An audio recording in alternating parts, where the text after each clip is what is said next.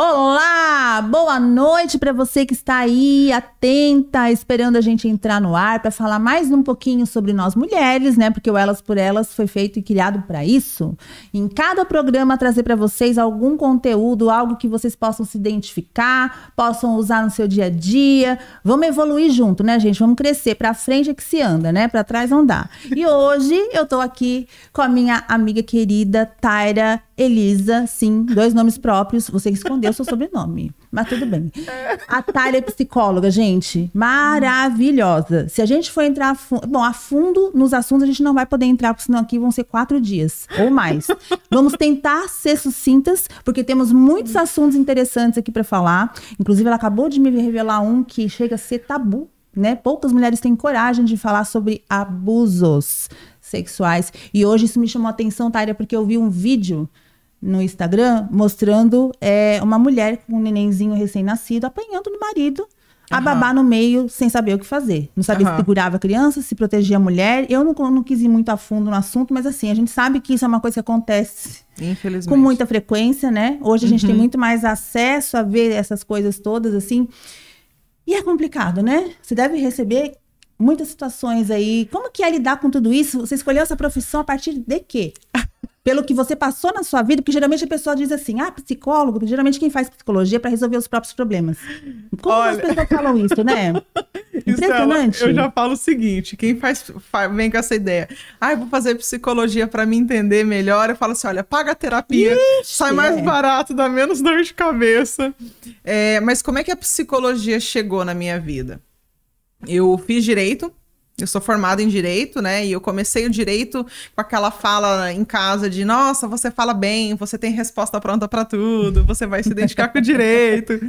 Então eu caí no direito e quando eu já estava no final do curso, a minha mãe começou a cursar psicologia. E aí ela trouxe uma série dentro de casa, um episódio que a professora indicou de uma série chamada Dexter, uhum. que é sobre um serial killer. Ah, meu Deus. E eu, viciada em série que sou, né? Comecei a assistir, e aí a mãe começou a trazer os testes, fazer me usar de cobaia, e aí eu fui gostando do universo, e junto com isso veio um, um desgosto pelo direito, pelo que eu via é, na minha prática jurídica. Uhum. Eu, no último ano que é de estágio, eu peguei muito caso da área de família, né? E aí eu via muito pai e mãe brigando por guarda e a criança perdida ali no meio, presenciando tudo aquilo, aquela coisa ruim, né? Uhum. Então eu me, meio que me desconectei, terminei o, o direito, entreguei o diploma para a mãe, né? Falei, olha, um beijo, um queijo e vou fazer teatro. Fui fazer curso de TV, louca do jeito que eu sou. Nossa, quis sair do problema total, assim, né? Vamos fingir que total, o mundo é total. é uma fantasia. E aí voltei para Ariquemes, para Rondônia, né, de onde eu sou. E aí eu falei assim, não, não quero OAB, não quero direito, não quero nada disso. E o olhinho pela psicologia já tinha brilhado. E aí eu entrei e aí foi amor à primeira, segunda e terceira vista, assim. Quarta, quinta, Quarta, sexta, quinta né? E até vamos, vamos, né? e vamos que vamos. E vamos que vamos. Então a psicologia entrou muito nesse sentido. É claro que durante a faculdade a gente vai se descobrindo. Né? A gente vai percebendo determinados comportamentos, padrões familiares, enfim. E aí a gente leva isso para terapia, porque sala, sala de aula não é consultório. Né? E, e eu falo que a psicologia mudou a minha vida não só a forma como eu me enxergo, né? É, mas nessa minha habilidade de poder ajudar os outros e de me comunicar com as pessoas também. E é complexo, né? É complexo. O que, que te exige mais essa profissão? Onde você sente assim que é a maior exigência, dificuldade, assim, teu maior desafio como psicóloga? Escutar. Eu sou muito Ai, faladeira. Jesus. É, para mim é, ia ser um problema. É, escutar foi assim, meu, foi meu primeiro grande desafio. Me conectar com o outro, com o que o outro quer dizer, né? Com o que não está sendo dito também. Hum, olhar além, né? Olhar além, porque tem muita coisa que não está sendo dita. Escutar além. é, é, exatamente. Escutar além me, me exigiu bastante. E o não julgamento Ficar imparcial, né? Então, a gente sempre fala assim, um, um psicólogo decente, entre aspas, ele vai assumir a sua parcialidade. Não existe imparcialidade. Mas o que a gente faz é um esforço para ficar o máximo à margem. né? Não truncar, não misturar as minhas histórias com a do outro, as minhas expectativas ou com, a, com as do outro, né? Então isso é, é, um, é, um, é um esforço contínuo. Porque às vezes a pessoa vai trazer uma história que aquilo vai te doer, ou que vai te gerar raiva, ou que vai te gerar ranço, do tipo, ai meu Deus do céu. Uhum. Normal, ser humano. Tem dia que a gente tá mais empolgado, tem dia que a gente Sim. tá mais cansado, né? Então, esse é um exercício que ele é cotidiano para mim. Tentar ficar ao máximo à margem, né? Sem me envolver tanto. Porque pensa, se eu for me envolver com todas as histórias que eu escuto, nossa, é isso que eu fico imaginando, assim, de noite no travesseiro, na hora que deita na cama. Como desligar, né? Como desligar. Porque assim, nós que não, que não somos psicólogas, a mulher já tem um quê de psicóloga por natureza, né? Mas sem, sem controle, né? Diferente, não profissional. Então, eu fico imaginando assim, se a gente, mulher comum, é, que ouve a história de uma amiga ou alguém próximo, a gente já se dói com aquilo, dependendo da situação, e vai com aquilo na cabeça e quer ajudar e quer fazer alguma coisa, eu fico imaginando a psicóloga ouvindo várias e várias histórias. É, não levar aquilo para o pessoal, né? Porque é muito fácil dizer, ah, saiu do trabalho, abraça a árvore lá do jardim, deixa lá e entra em casa. Uhum. No outro dia você sai, abraça de novo, pega de novo. Vai... Gente, não é tão fácil assim, porque eu nem tenho essa árvore para abraçar, né? Então, é complicado. É, é, eu, eu sempre falo assim, às vezes um paciente ele vem me perguntar isso e eu percebo que ele tem uma certa fantasia de tipo, nossa, a minha psicóloga não dorme pensando nos meus problemas. E aí eu já frustro eles que eu falo, gente, eu durmo, tá? Eu não fico pensando no problema de ninguém depois que acaba, não raras exceções, quando é uma situação mais muito mais pesada, delicada, às vezes isso consome um pouco a gente. Mas de modo geral, eu sempre brinco, eu falo, gente, eu fechei o notebook, olha, um beijo, um queijo, vocês são muito especiais. Qual é a tua válvula vou... de escape para isso tudo?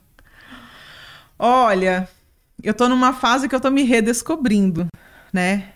Eu comecei a pular corda, gente. Ah! mas gente, não, inédito. É, é, não por atividade física, Sim. mas porque é uma coisa que eu acho tão engraçada e eu sou tão descoordenada Nossa. que quando eu começo a pular, eu começo a dar risada. Então virou meio que, tipo assim, eu rindo de mim mesmo numa atividade. Assistir série, assistir filme. É, ler livro. Gente, nossa, sentar numa cafeteria e ler um livro. Sério, teu, teu melhor, tua melhor terapia. Aham, total. E você faz terapia? Faço terapia. Pelo não amor de Deus, não, né? né? Tem que fazer. Imagina, né? Tem faço que fazer. terapia, faço terapia. Que é essa ideia, né, de que psicólogo não tem problema. E eu, eu sempre abro algumas coisas assim com os meus pacientes, né, para desmistificar um pouco essa ideia.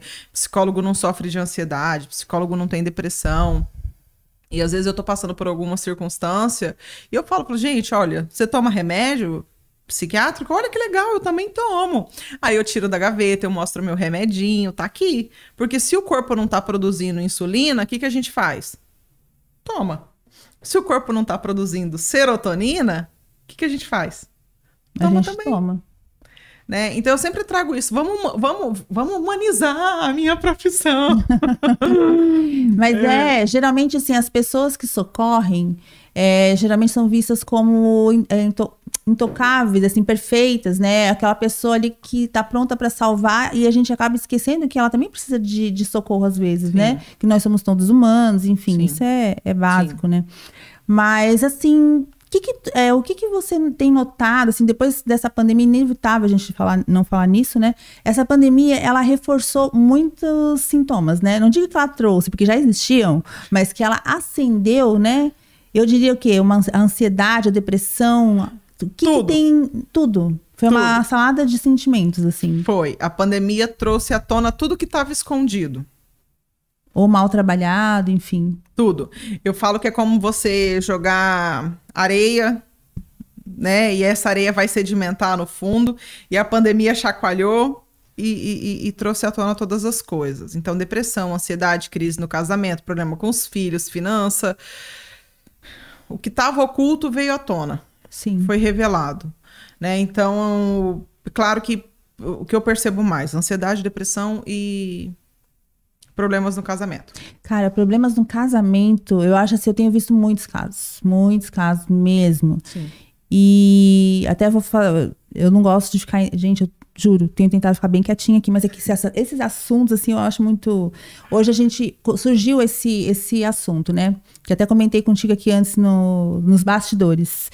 Infelizmente, é, nós somos todos feridos, né? Não dá para dizer que não existe uma pessoa ferida. Talvez existam pessoas que já tenham conseguido cicatrizar né, suas feridas, mas sempre tem alguma feridinha ali. Não é fácil você. Porque primeiro a gente precisa identificar para depois sarar, curar. E eu percebo assim, as pessoas elas vão pro relacionamento achando que o relacionamento vai sarar essas feridas, ao invés de uhum. sarar essas feridas antes de entrar nos relacionamentos. Seria esse o caminho, né, de buscar primeiro olhar para si, curar aquilo que não tá legal, porque a gente vai carregando, né, isso de família, na família, né, dentro da própria Sim. família. Tu deve ter algum exemplo na tua própria história para contar, né? Alguns. Eu tenho na minha, quem não tem? Quem não tem, né? Eu sempre, quando eu, quando eu atendo um paciente que ele é cristão, eu sempre falo o seguinte: vamos lá, a Bíblia fala que a gente tem que amar o próximo como a mim mesmo. Né?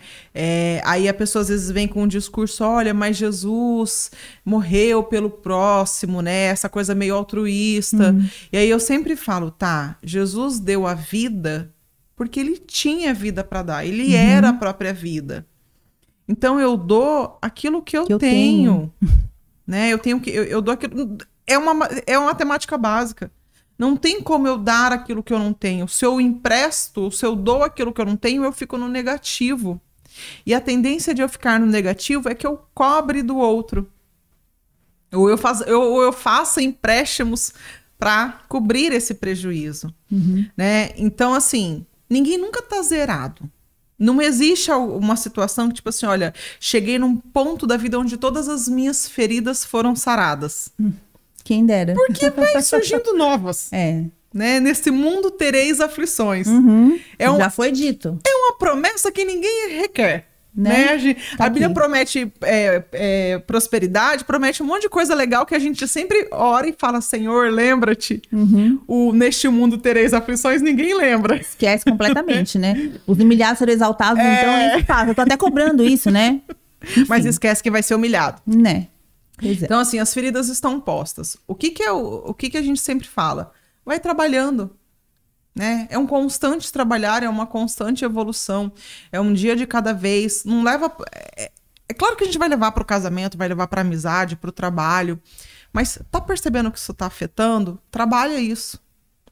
Porque vai, pensa, se a gente se a gente está numa amizade, junto as minhas feridas, as suas feridas, e aí é, é, é, é dois porcos espinhos se relacionando tem amor, mas tem muito machucado que começa Não vai cicatrizar nunca, né? Não vai cicatrizar nunca. Sara de um lado, machuca do outro.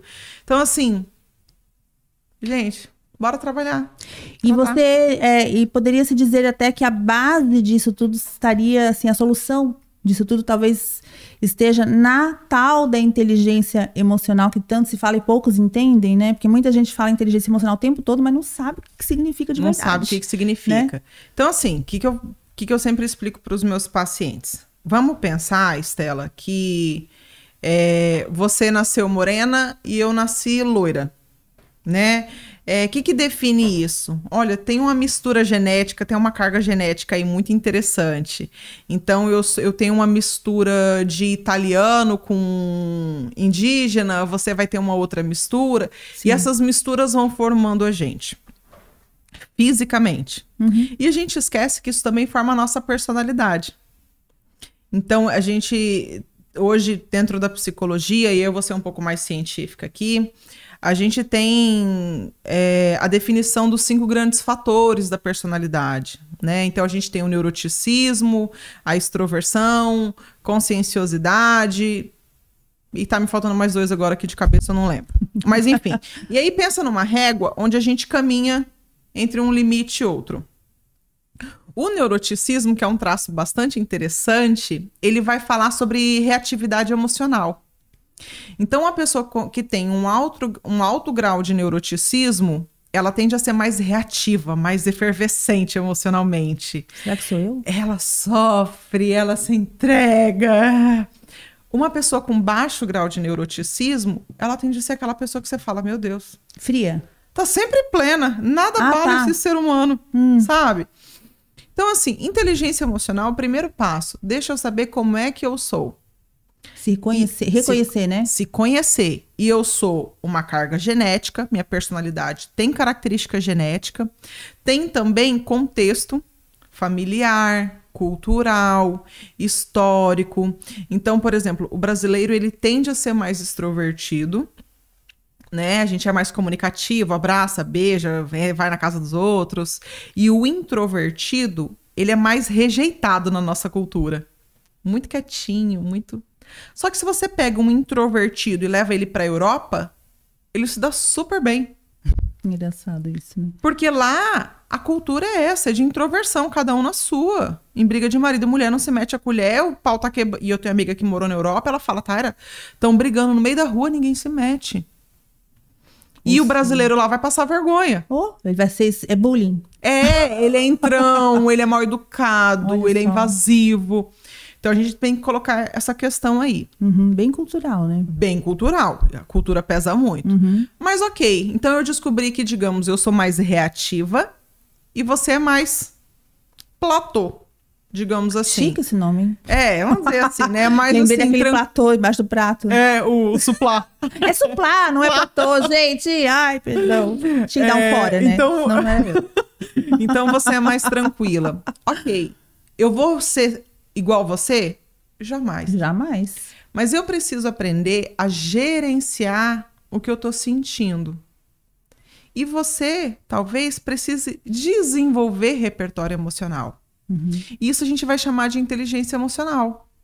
O que, que, é que eu tô sentindo agora? Eu tô ansiosa? Eu tô triste? Eu tô com raiva? Eu tô feliz? Eu tô sentindo prazer? Eu tô com nojo? Eu tô desgostosa? Então eu vou conhecer o que eu tô sentindo. Conseguir identificar, né? Conseguir identificar. E aí a gente vai para um outro passo, né? Que é por que, que eu tô sentindo isso? Eu, eu, eu sempre brinco com os meus pacientes. Cada emoção vem com um comunicado. E quando a gente assiste filme de guerra, a gente sempre vê que eles falam, né? Olha, não se mata um mensageiro. O mensageiro não tem nada a ver com a guerra entre os reis.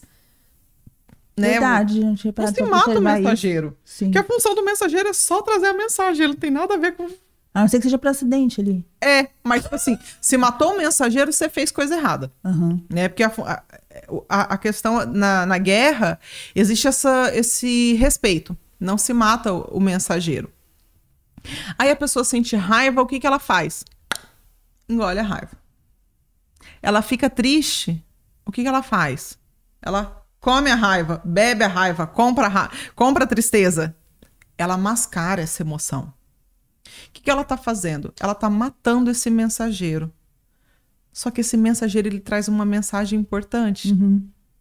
Por que, que você está com raiva? Por que, que você está triste? O que é que você pensou que te deixou com raiva? O que é que você pensou que te deixou triste? Se eu mato o mensageiro, se eu anestesio isso, eu perco a mensagem, o conteúdo que é muito importante para mim. A conexão vai se perdendo, né? A conexão vai se perdendo. Então, inteligência emocional é isso. Não é estar sempre feliz. Longe disso, não, não nem existe. Nem tem como, né? Nem tem como. Não tem como. Eu, eu falo para os meus pacientes que são cristãos: olha, eu sinto raiva, alegria. Vamos pensar em cinco emoções básicas que a ciência traz, né? Raiva, alegria, tristeza, é... nojo e medo.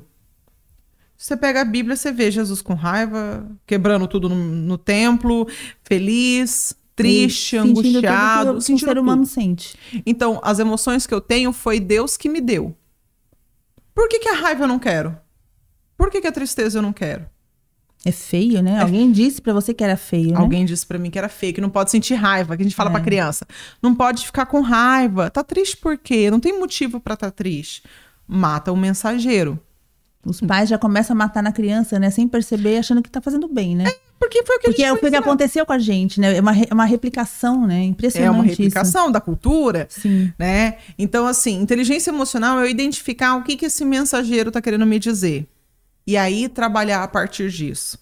Porque às vezes, era o que eu tava conversando com uma amiga minha, assim, ela, ah, eu sei que eu tenho que ter paciência. Cara, às vezes você tá com raiva e você tem que trazer a raiva para fora. É claro que de uma maneira assertiva, de uma maneira saudável. Racional. Né? É assim. Mas a raiva precisa ser vivida. Ela tá te dizendo que existe uma injustiça sendo cometida. Uhum. Então, se você mata o mensageiro, você não se defende. Né? Ou então você não entende qual é o, contexto. Então, tudo isso vai falar sobre inteligência emocional. Uhum. Eu identifiquei tudo isso, ok, então eu vou conseguir me organizar melhor com as minhas emoções, de me permitir ficar com raiva, de me permitir ficar triste, de me permitir ficar com medo, tomar decisões mais acertadas. Né? Então é o famoso tô com medo, mas vai com medo mesmo. Uhum. Ou não, não vai. Esse medo tá me protegendo de algo. É. O né? medo tem várias traduções, né? Vamos dizer assim, né? Isso. Então, tudo isso faz parte de inteligência emocional. Uhum. Então, assim, aí a gente vai desenvolvendo. Aí você vê que você fala assim, nossa, que legal, a tristeza não é tão ruim assim. Ela precisa ser vivida em alguns momentos, ser vivida. né? É. Então a gente vai desenvolvendo tudo isso. Você vai desenvolvendo com o tempo. E aí é legal, por exemplo, eu tô numa relação com você e eu tô com raiva de você, e se eu me permito viver essa raiva de algo que você me fez, entre aspas, eu vou ter a habilidade de falar assim, Estela, não quero conversar com você hoje. Não tô legal. Ou, Estela, aconteceu aquilo, aquilo, aquilo e eu não gostei. Sim. E eu estou chateada com você, estou decepcionada. Sem, tipo assim, ah, não quero mais falar com a Estela e vira Tentar resolver de uma maneira, né? Eu aprendi isso, eu não tinha essa facilidade. E a gente vai falar é de maturidade. É. Porque assim, eu vejo assim no passado, na época de acho que a adolescência é o ponto alto, assim, sabe? É onde a gente tem os desafios, os maiores desafios, porque é onde você está tendo que lidar com, com aquela, aquela, mudança de hormônios, a cobrança da sociedade, que em cada fase é uma, né? Uhum. É aquela coisa de querer se, ser igual a fulana, que é assim, assado. Eu tive muito isso, né? Eu me achava sempre. Aí vai de cada pessoa, né? Uhum. Porque algumas. Eu vejo que alguns filhos são criados com uma autoestima exacerbada, outros com menos, né? E imagina todo esse povo junto, né? Com, com, Sim. Dá, dá choque, né? Dá choque. Então, dá assim, choque. às vezes tem muita gente que tem preguiça de se aprofundar, porque realmente é complexo. É cansativo. é cansativo. Você, e outra, às vezes você não consegue realmente lembrar, né, de situações que possam ter te travado em algum momento da vida, nessa tal das crenças negativas, positivas, né? Uhum. E como é que você lida, assim, quando você tem uma, um paciente que você, ele, ele não consegue lembrar de coisas que possam. O que, que pode ajudar a pessoa a ter essa lembrança assim, de algo que possa ter travado no passado, algo que possa ser curado? Existe essa. essa... Tem como fazer isso? Então, é... vou falar primeiro como psicóloga. Sim. É, hoje, por exemplo, eu trabalho com a, com a terapia dentro da terapia cognitiva comportamental, uhum. que é uma abordagem. Dentro da psicologia, a gente tem diversas abordagens, né? A psicanálise, que é a mais conhecida, a gestalt, a humanista tal. E aí tem a TCC, que é a terapia cognitiva comportamental. Ia te perguntar sobre isso. É, uhum. Então, é uma abordagem que a gente trabalha e a TCC vai falar sobre emoções, pensamentos e crenças, né? E eu trabalho também com o EMDR, que é uma outra abordagem que está relacionado mais a, a, a, experiências mais antigas. Uhum. Dentro do EMDR, às vezes pode acontecer da pessoa relembrar. A gente é, promove determinados estímulos e ela pode relembrar, às vezes, uma experiência que ela vivenciou. Vai acontecer sempre? Não. Dentro da TCC também não vai acontecer sempre, né? Mas a gente percebe que existe uma crença que está funcionando ali no meio. Então, por exemplo, eu passei uma situação esse, esse semestre que para mim foi bem desgastante emocionalmente. Fazia muito tempo que eu não entrava num. num eferve... Me demandou muito, assim, foi bem cansativo para mim. Uhum. E aí, o que, que eu conseguia ver de padrão? Existia uma crença ali de rejeição. Eu, e eu sempre falo para as pessoas, eu tenho dificuldade de lidar, lidar com a rejeição. Você? É. É uma coisa que me dói, assim. Você passou por isso? Ah, a gente passa. Quem não passou, Quem eu não acho, passou? né? É, e, e, eu sempre brinco, né? Eu falo assim, gente, criança, mãe, mulher, deixa eu já te falar um negócio. Você que é mãe, às vezes você vai fazer tudo certo. E a criança vai fantasiar outra coisa. Você deixou de atender o teu filho porque você estava com a comida no fogo.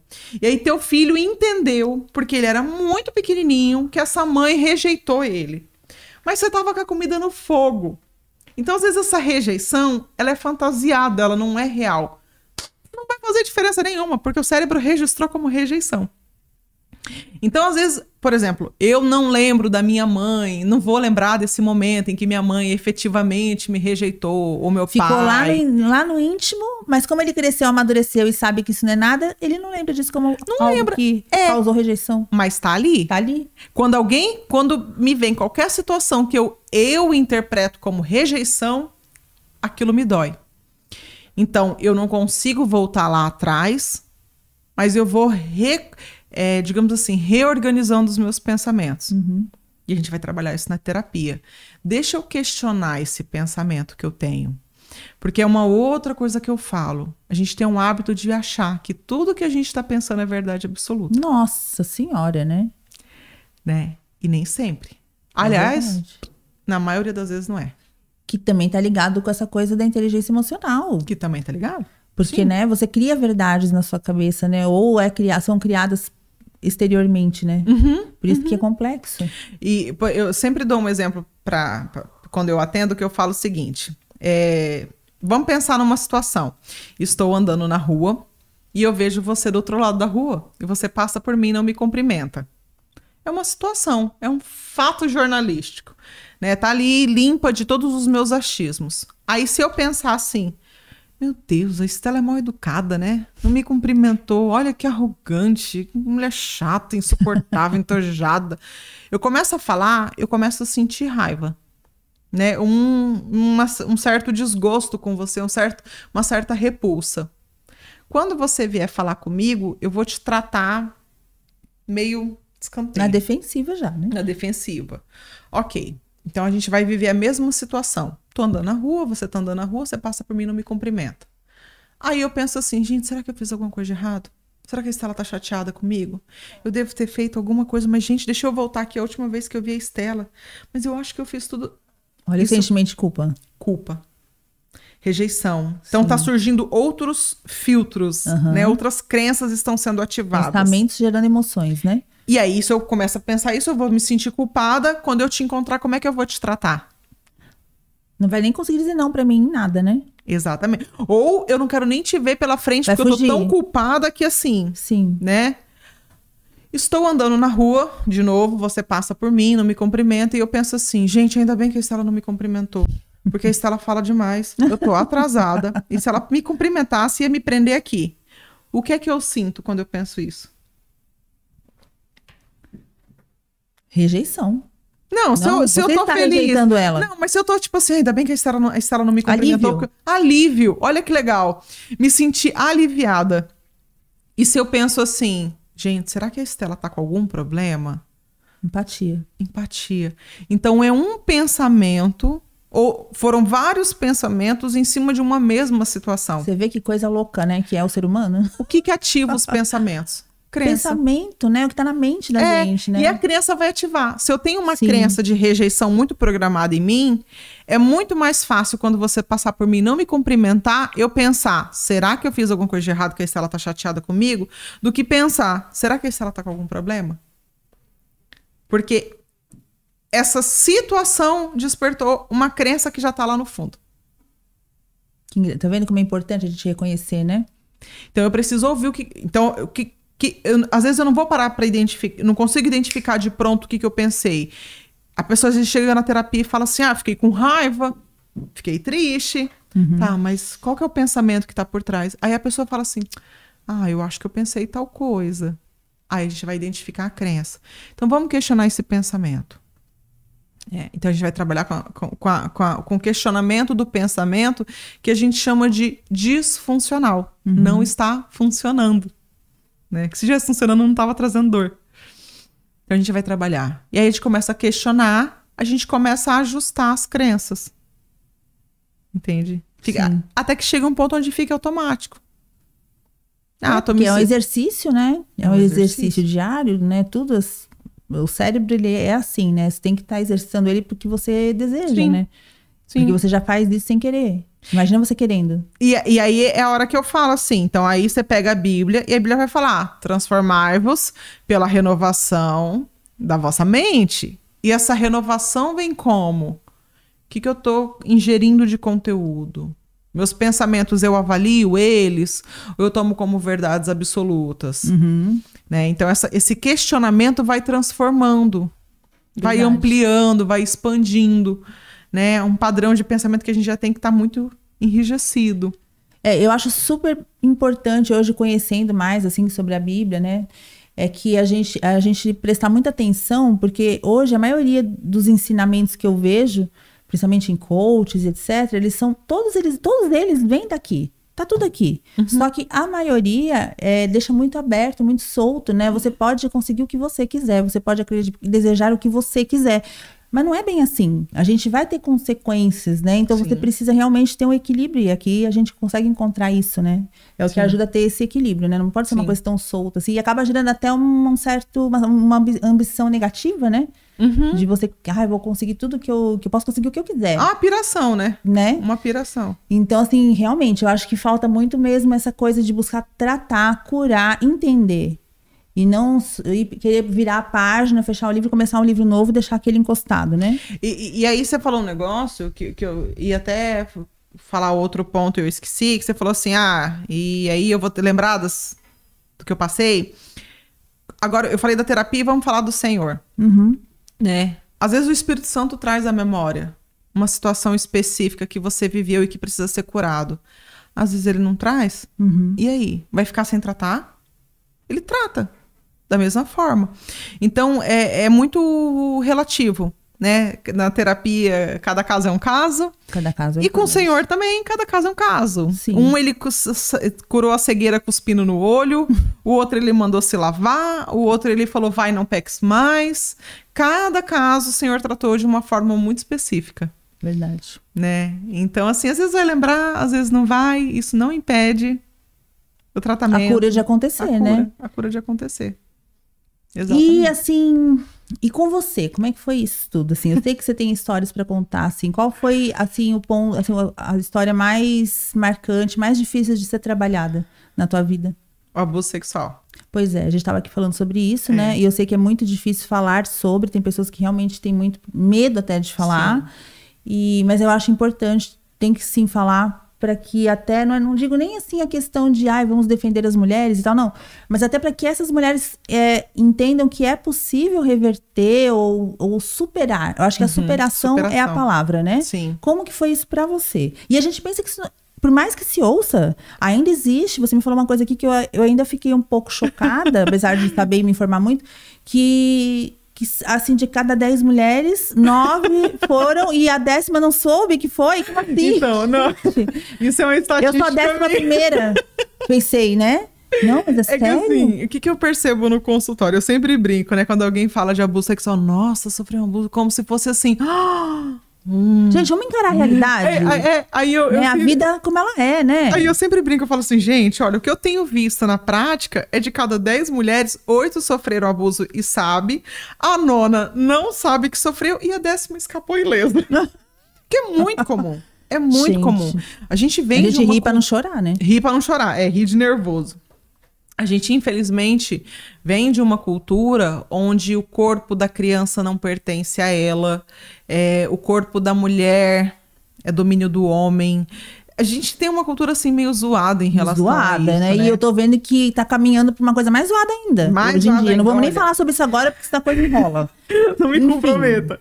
Quer ver um exemplo muito simples que a gente faz com a criança e que a gente não percebe e já é uma, uma porta que a gente deixa aberta? Hum fazer cosquinha na criança. Mães, prestem atenção. Presta atenção nisso. Pra depois não mãe. dizer que vocês não sabiam, né? Porque a gente erra tentando acertar. É. E vamos continuar errando, tá? Não, Faz parte. É, a gente gosta de brincar com a criança fazendo cosquinha, hum. né? Então a gente tá, pensa assim, a cosquinha o que, que é? Uma invasão do corpo do outro. Tá tudo bem, a criança tá rindo, tá se divertindo. Se, se a criança fala para e você não para, o que, que você tá ensinando para ela? de que existe alguém que domina esse corpo, que a vontade dela não é respeitada. Uhum. Ou então você tá fazendo cosquinha, ela tá, para, para. E você, não, mas é só uma brincadeirinha. E aí vamos pensar agora a fala do abusador. Senta aqui no colo. É só uma brincadeirinha. Não, não tem nada de mal. É um carinho. Tá. então, a gente está falando de uma criança que não tem discernimento, tá? Uhum. Bom, se meu pai brinca assim comigo, se a minha mãe brinca assim comigo, e vamos pensar que geralmente o abusador da criança é alguém que está no convívio familiar. A maioria das vezes, gente, isso é tenebroso. É quem tem acesso à é criança. Triste, é, é triste. deprimente. Nossa, assim, então, assim, essa criança tá só, ela começa a ser inserida nessa cultura do, do abuso, ser preparada para esse abuso sem se perceber. E aí, quando o abuso sexual acontece de fato, bem entre aspas, que para mim isso aí já configura abuso, é, ela não vai conseguir verbalizar.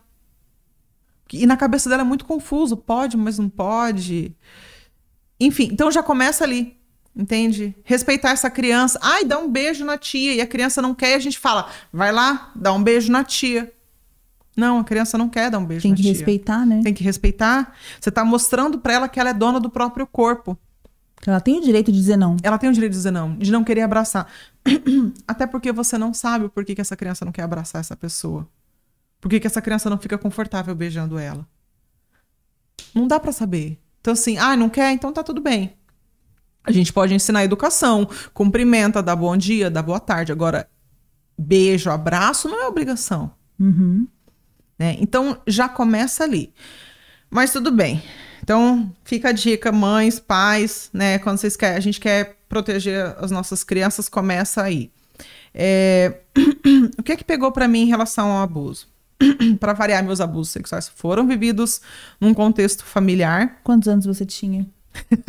Começou com seis anos de idade. Ah, é a idade da minha filha, né? A gente que é mãe de menina, meu Deus. É uma pressão, né? Oh, Deus. Oh, Deus. É. é. Começou com. Assim, foram situações diferentes, com pessoas diferentes, mas começou com seis anos de idade. E dentro de casa, com dentro família. Dentro de casa, ah. com família. É, faz parte do pacote. Hum. É, gente, eu tô rindo assim, porque é um assunto que para mim hoje é resolvido. Tá? Graças tá? a então, Deus. Então você vai me ver falando com muita e tranquilidade. E eu só tô tocando esse assunto contigo porque eu senti isso, tá? É, eu nem ia falar. É, pra mim é tranquilo. É, então, assim, eu fui lidando com essas situações no decorrer da vida, não falava para ninguém o que, que, tinha acontecido, nem para mãe, nem para pai. Fui, toca fui tocando isso e as pessoas ao meu redor viam que tinha algum problema que eu tinha algumas questões, e aí eu era julgada por conta dessas questões. Mas ninguém sabia o que, que me levava a me comportar daquela forma. Uhum. Né? Até que chegou uma fase onde isso ficou insustentável. Tipo, que, que tipo de comportamento assim, você começou a ter? Ai, é... Existia uma dor em mim que nunca era sarada. É, então, é, essa era uma questão, assim, existia uma dor em mim que nunca era sarada. Ah, então você tá sempre Você se tornou uma pessoa mais fechada, mais é, agressiva? Eu era, eu, assim, de modo geral, eu era uma adolescente muito melindrosa. Mas eu, eu, eu, eu comecei a ter depressão na adolescência. Hum. Eu tive quadros de depressão. Eu trato depressão. Olha, psicólogo tratando depressão. Sim, tá bem, eu gente? trato depressão. Ah, mas é como faz parte. É, às vezes o sintoma tá, entra em remissão, né? Às vezes acontece alguma circunstância, e a gente está falando de química também cerebral, tá? Que dá uma desregulada, então eu volto, pro, eu recomeço o tratamento. É, então essa depressão começa na adolescência. Então aí para mim, onde é que foi minha válvula de escape? Comida. Né? Engordei, engordei, engordei, engordei. Não que eu seja a pessoa mais magra do mundo hoje. Mas Não, assim. Mas tá bem. Tá, obrigada. É, então, assim, começou ali. Era um sintoma. Depois entrou que eu fui ficar aí, né? Fui, fiquei ativa sexualmente e aí apareceu a, a, os sinais nas relações amorosas. Sim, reflete. Reflete. Até que chegou um ponto, já na fase adulta, onde ficou insustentável, aconteceram algumas coisas que cutucou e o vulcão estourou. Até então ninguém sabia de nada, só você. Minha mãe sabia de uma situação. As outras ela não sabia. Meu Deus. É, e aí eu também cansei e, e, com perdão da palavra, eu joguei merda no ventilador. Falei, ah, não quero mais engolir isso, e sei, contei. Não dá mais para ficar carregando não dá mais, isso. Não gente. dava mais para ficar carregando. E aí foi muito interessante, assim, que foi um trabalhar de Deus, um trabalhar da terapia, né? Porque agora, okay, agora eu vou falar sobre isso, onde é que isso está aparecendo nas minhas relações amorosas, nas minhas relações sociais, de modo geral, na minha vida com Deus né? É... E entra muito a questão do perdão, né? Muito, muito a questão acho que é uma das coisas mais difíceis, né, também. Muita e, e, e, assim, às vezes o perdão ele não é, no meu caso não era do abusador, não era tanto do abusador. Perdoar um ele, tu diz? É, era um era, para mim era perdoar outras pessoas. Cadê quem não estava me protegendo? Sim. Cadê esses pais que não estavam que me protegendo? Não... E coitado, nem tinha como saber, uhum. né? É, esse auto perdão que a gente às que acha me... que perdoou. É, por que eu me permiti viver isso? Porque o primeiro foi com seis. Mas as últimas vezes eu já era grande. Por que, que eu não, não me defendi? Então, assim, tem muita coisa envolvida nisso. E que eu escuto demais no consultório. Por que, que eu me. E aí vem a culpa, né? A uhum. mulher, ela tende a achar que ela é culpada pelo que ela passou. Por que, que eu me permiti viver isso? Por que, que eu não falei? Por que que. E, e, e uma coisa que eu sempre falo, assim, é olha, você deu o que você tinha para dar naquele momento. Você fez o que você podia fazer. Né? Tem, tem pessoas que o instinto dela é de sobrevivência, no sentido de que ela vai cair na luta. Mas você encostou nela, ela te vira a mão na cara. Tem pessoas que o instinto de sobrevivência dela é o finge de morto. Porque ela acha que não vai dar conta de lidar com aquilo, então ela trava. Se isola? É, e às vezes ela trava durante o abuso. Por exemplo, o meu instinto era esse, eu travava. Eu congelava. Literalmente parecia que você tava mexendo com uma morta, assim, que eu não conseguia. Deus.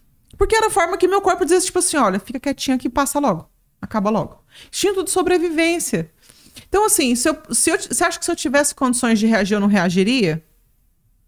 Reagiria. Não reagi, porque muito provavelmente esse cérebro falou assim: olha, psh, fica quieta. E tá tudo bem, era o que eu tinha para dar para mim mesmo uhum. naquele momento. Hoje eu me defendo de outras formas, eu me cuido de outras formas, eu me protejo de outras formas que foram desenvolvidas, né, na terapia, hum, assim, na, na vida de modo geral. E aí eu sempre falo isso com as mulheres que eu atendo, né? Vamos assim, se primeiro processo se perdoar, né? É, largar um pouco essa culpa. Você fez por você o que você podia ter feito. Nada mais e nada Verdade. menos né? Ah, e o agressor. É, desculpa, é um filho da. Né? Deixa ele se entender com Deus. Deixa ele se entender com Deus, que com ele diabo, vai, né? com quem quer que seja. É. Né? Entrega, entrega o agressor. É, e eu sei que é muito difícil falar isso, não é uma coisa fácil. Mas é porque eu falo isso, ele já me roubou. Eu não posso deixar ele ficar me roubando mais. Né? Ele, eh, eu já fui roubado uma vez, tá bom. Já, já levou o suficiente.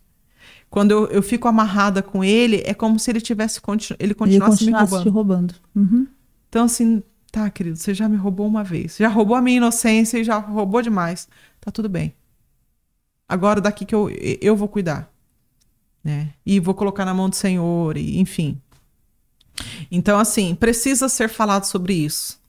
E o mais engraçado, não só entre as mulheres, entre os homens. Sim, porque também acontece com homens. Eu tava, estava falando, eu estava aqui pensando. Acontece muitos casos com homens, meu Deus, com meninos, Sim, né? Muito, muito, muito. E para eles é muito mais difícil Nossa, falar. só imagino. Porque a mulher, ela consegue falar. A mulher, ela não vai ter a sua sexualidade questionada. Uhum. O homem, quando fala de abuso sexual, existe uma cultura de que, tipo assim, se esse homem for molestado por outro homem, ele é gay, ele é, enfim, todos os preconceitos. Porque a maioria, né, dos gays já sofreram algum tipo de abuso, né? É, não digo todos. sim, pode ser é, que não. Eu, muitos que eu conheci passaram por é, isso. É, né? mas assim, independente disso, fica essa ideia. Fica. Né? É um preconceito. É um né? preconceito. É, e aí, uma segunda coisa, que é se esse. Vamos pensar mais na adolescência. Ele foi abusado sexualmente por uma mulher ele fica com uma fama de arregão. Nossa, é até engraçado imaginar como é que hum, ele foi abusado por uma mulher. Porque a gente, vamos pensar tem em mulher corpo. mais velha, né? Que... É, tem mulher mais velha, babá, não sei o quê, enfim. Sim. É, é, é, Estela, esse corpo, ele é feito para responder. Uhum. Não importa se eu tô sendo abusada. Se eu tô sendo estimulada, esse corpo vai reagir. Da mulher vai lubrificar, do homem ele, ele vai ficar com pênis ereto, né? E o abuso está acontecendo. E aí isso é muito confuso. No abuso sexual feminino e masculino. Uhum. Tá, eu tô sentindo prazer, que, que diabo é isso? Sim, amada, você tá Esse corpo é funcional. Se eu estimular, você vai lubrificar. Homem, se você tá sendo estimulado, você vai ficar ereto. E aí isso é muito confuso. Então, tipo assim, tá, mas eu, então eu não posso falar pro homem, né, que aquela mulher me abusou? É, foi um abuso. No momento em que ela fez algo que foi contra a sua vontade, Aí volta a história das costas. Que não foi a iniciativa sabe? dele, né? Às vezes é, nem, é contra a vontade. Porque às vezes a mulher chega tal. É, o homem gosta, mas é contra a vontade dele. Ele tá falando que não. E ela tá em cima. Isso tá sendo um abuso também. Entendi. Ai, coisa complicada, né? É complicado. Gente. A gente não sabe dar limites, Estela. Que a gente já. Lembra das, da cosquinha? Não, isso eu acho super importante, né? Talvez muitas mães nem parem para pensar nisso, pais também, né? Sim. É, sem e tem essa, é, assim, o hábito, né, de estar tá brincando e tal, e uma brincadeira tão boba, né, que jamais uhum. pela tua cabeça pode gerar na criança esse tipo de sentimento, né? Sim. Então, é quantas coisas a gente pode fazer para os nossos filhos de mal sem saber, né? Sem saber, sem saber. Que, que, quais assim que conselhos você daria então para as mães assim de modo geral em relação aos filhos tanto menina quanto menino para evitar, né, que eles passem por situações assim, né? O máximo que a gente, sabe que é complicado, mas eu a gente é muito, eu e meu marido a gente está sempre muito atento, assim, tenta uhum. estar, né? Uhum. Já chegamos até a ficar desconfiado em situações que não tinha nada a ver, mas é porque o medo é tão grande sim, que aconteça, sim. né? É... Eu acho que a primeira coisa que eu sempre digo para a mãe e para o pai, vocês vão errar. Gente, uhum. mas, olha, tão certo como, como um dia a gente vai morrer, pai e mãe vai errar. É, não tem como acertar não tem, tudo. Não tem como acertar o tempo todo, né? Existem coisas que a gente vai viver e que a gente não vai contar por vergonha, por N motivos. Então, o que, que eu falo? Vamos falar, vamos... É... E aí eu sei que eu vou entrar numa área muito delicada para nossa cultura cristã, que é falar sobre sexualidade dentro de casa para criança. Essa criança precisa aprender onde pode ser tocado e onde não pode. Isso eu concordo. Né? E quem que pode e quem que não pode. de casa. E dentro de né? casa. Porque nas escolas o que eles estão querendo implantar aí, pelo amor de Deus, é, né? mas eu penso assim, cara, se o filho é meu, eu vou ensinar para ele aquilo Sim. que eu acredito. Se ele quiser depois acreditar em... Enfim. Mas a gente tá falando de sexualidade infantil. E sexualidade é afeto, não é sexo, uhum. tá? Então, assim, ensinar para essa criança onde ela pode ser tocada, onde ela não pode, quem que pode. Uhum. Porque a gente pensa assim, ah, o papai pode. Já parou pra pensar que tem criança que é abusada pelo pai? Uhum. Então ela precisa aprender primeiro onde ela pode, onde ela não pode ser tocada. Ela tem que desenvolver a autonomia desse corpo. Né? Então é o primeiro passo. Segundo, ensinar sobre emoções. Ah, uma, eu já eu tive uma psicóloga que ela tinha um filho pequeno, que às vezes o filho chegava estressado em casa, ah, brigou com um amiguinho na escola. E aí ele chegava muito bravo e ela sentava com ele e falava assim: Filho, isso que você tá sentindo é raiva. É normal, você, tá, você acha que o seu amiguinho foi injusto com você. Então ela é, nomeava para ele, ele identificar, né? Para ele identificar e conseguir acolher aquela emoção de uma forma mais saudável. Uhum. Então, primeiro passo. O segundo passo, nomear as emoções, ensinar os filhos sobre o que ele está sentindo né? E aí, para ele falar o que ele está sentindo, ele vai ter que se sentir conectado a você. É, eu não vou falar para minha mãe se a minha mãe vai julgar ou vai menosprezar o que eu tô sentindo. Ah, não, mas essa é criança. Problema, problema de verdade é problema de adulto. O dia que você estiver pagando boleto, você vai entender. Gente, para criança aquilo é o máximo de problema que ela pode viver na vida. Uhum. Então, assim, deixa eu escutar o que está acontecendo com meu filho, com a minha filha, né? Criar essa conexão. E para você criar essa conexão, para você conseguir nomear para essa criança, você vai precisar saber o que é que você sente. Tá conectada com você mesmo. Que é o que está acontecendo hoje comigo e com meu marido, né? Que a gente buscou a terapia para ajudar a nossa filha. E parou. Caímos na rede, né? Não, peraí. Claro. Estão querendo o quê? Fazer o quê? Resolveram vocês? Não. Então vamos resolver vocês primeiro. É. E é. Exato. Gente, criança como. é fruto do meio. Criança é muito Estamos fruto tudo errado. Se nem eu estou identificando meu sentimento, vou identificar como o sentimento da minha filha. Isso, e, né? e, e vou conseguir acolher como o que ela está sentindo, né? E pontuar o certo e o errado como. É, eu estava conversando com uma amiga minha, que é psicóloga esse final de semana, e eu falando para ela, eu falei assim, gente, eu jamais trabalharia na clínica infantil. Por quê? Pensa num trabalho que assim. A gente tá lá trabalhando com a criança. Aí ela chega em casa. Vai tudo por água abaixo. Vai. É um trabalho assim, a gente avança um passo e os pais Nossa. desfazem dois. Então, assim, a criança está com problemas, vem os pais para terapia, para vocês terem repertório para auxiliar essa criança. Né? Porque às vezes a criança está com problema porque dentro de casa a coisa está meio desandada. É reflexo, né? É reflexo. Essa, e essa criança tem o quê? Dois ambientes? Escola e família? É maior... E não, é, e não achar também que na escola tá tudo certo, né? Deixa pra escola resolver que, uhum. que né? Não é bem Função complicado. de escola não é, não é essa. Não é essa, exatamente. Né? Aí depois a criança vem educada de uma forma que você não concorda e você fala, ah, não gostei. Tá, mas você entregou a educação do seu filho na mão do outro. Verdade. Então tudo isso precisa ser pensado. Mas assim, vocês vão errar, gente. Eu... Trago verdade difíceis. Ah. A gente, assim, tipo, né? Eu que já tenho uma mais velha, né? Que uma experiência completamente diferente da que eu tive com a mais nova, né? Sei muito bem disso. E conversando, a gente conversando com outras mulheres, a gente vê, é para todas é a mesma coisa, uhum. né? Por mais que você tente acertar, em algum momento você vai errar e não adianta se culpar. Uhum. Faz parte. É, né? e aí o que que eu falo? Admite o erro. Mais fácil de não de passa pano, porque o adulto ele tem uma ideia de que ele não pode mostrar para essa criança que ele errou, porque a criança vai perder confiança, né? Porque pai não erra, mãe não erra. Não, mãe erra sim. Ou perde o respeito, né? É, perde o respeito, exatamente, autoridade. Não, mãe erra sim. Pai erra sim. Até para ele entender que ele, ele vai errar, né? Senão ele vai ter, crescer achando que ele tem que ser perfeito, né? É. Isso é muito ruim. E até porque ele vai chegar numa fase em que ele vai ver que realmente essa mãe e esse pai tá errado.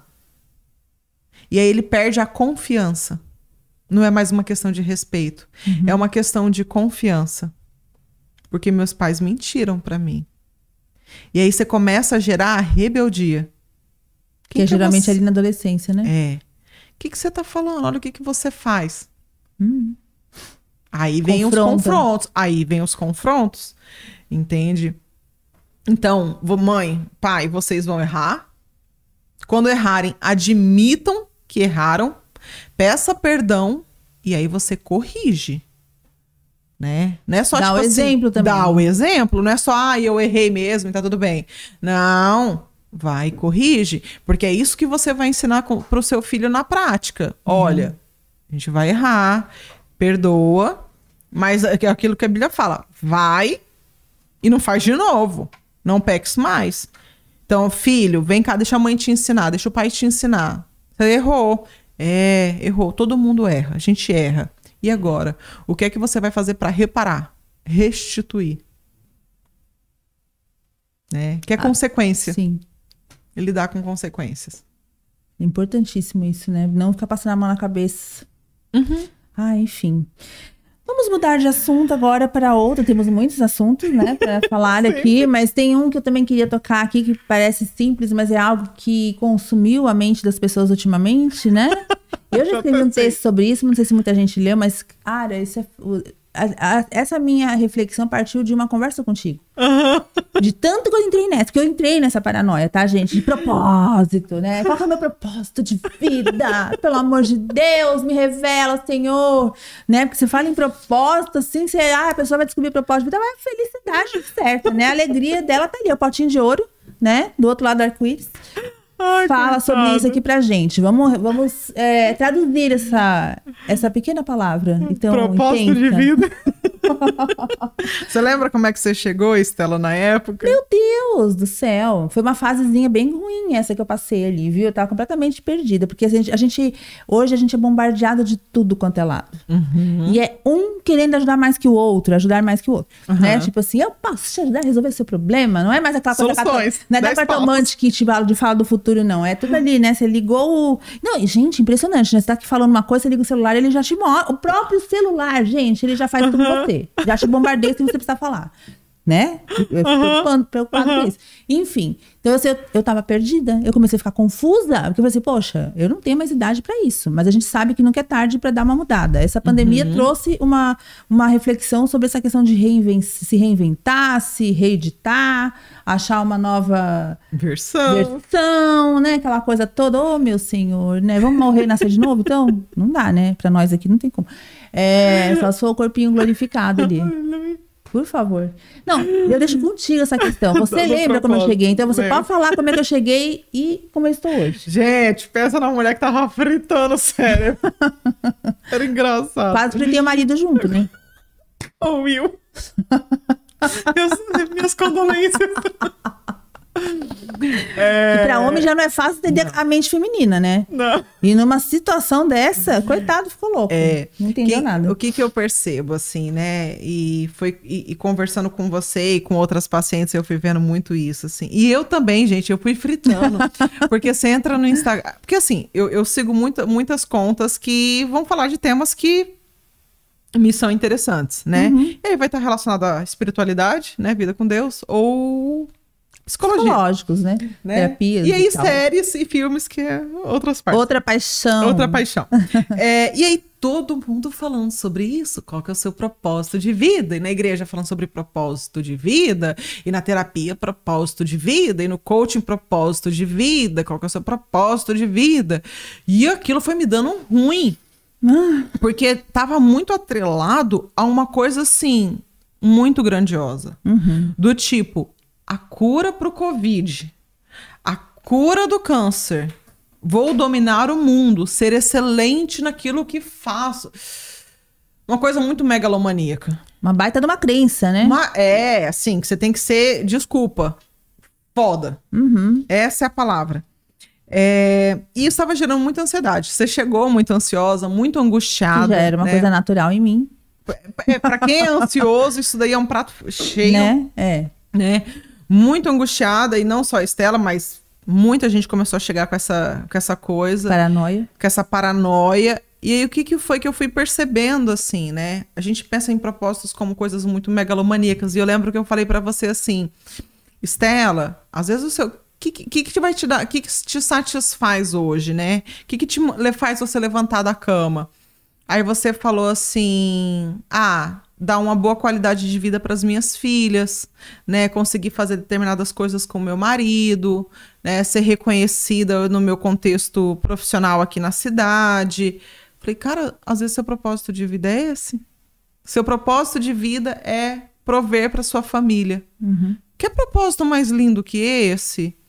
Teu propósito de vida é conseguir ter um tempo a sós com seu marido é conseguir ter dinheiro para fazer uma viagem legal com só você e seu marido, é ser reconhecida profissionalmente.